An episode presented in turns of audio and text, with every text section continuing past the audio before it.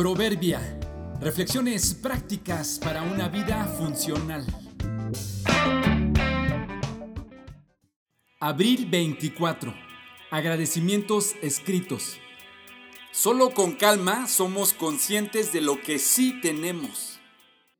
Hay una frase o dicho que dice que tenemos la tendencia a suponer que el jardín del vecino siempre está más verde que el de nosotros. Anhelamos siempre tener un poco más y nos comparamos con otros. A principios de cada año, un deseo recurrente muchas veces no expresado, pero sí sentido, es ser más feliz. Y pensamos, lo seré si tan solo, lo sería si no existiera esto X en mi vida. Transcurre el año y tal vez consigues lo que anhelabas y descubres que en realidad no eres más feliz, porque ahora ya hay algo más que te falta. Una forma sencilla de sentirnos más contentos con la vida es hacer un recuento de todo lo que tenemos.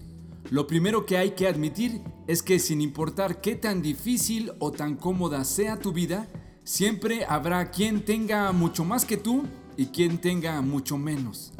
Los expertos dicen que quienes no solo piensan, sino que también escriben a menudo las cosas por las que están agradecidos, viven más relajados, duermen mejor se ejercitan más y acuden menos al médico.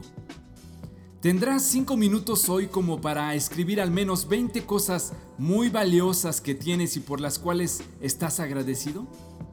De la forma más simple yo te ayudo con las tres primeras. Si tú puedes escuchar, aunque sea con dificultad, este audio, ya tienes la primera, la capacidad de oír.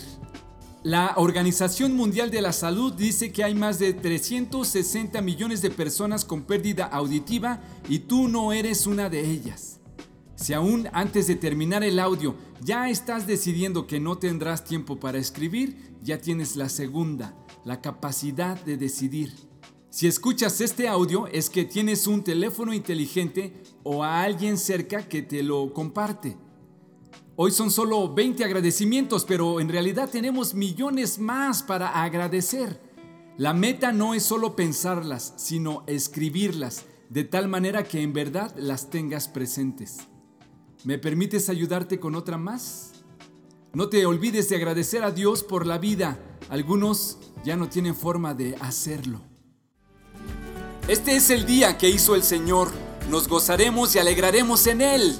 Salmo 118, 24.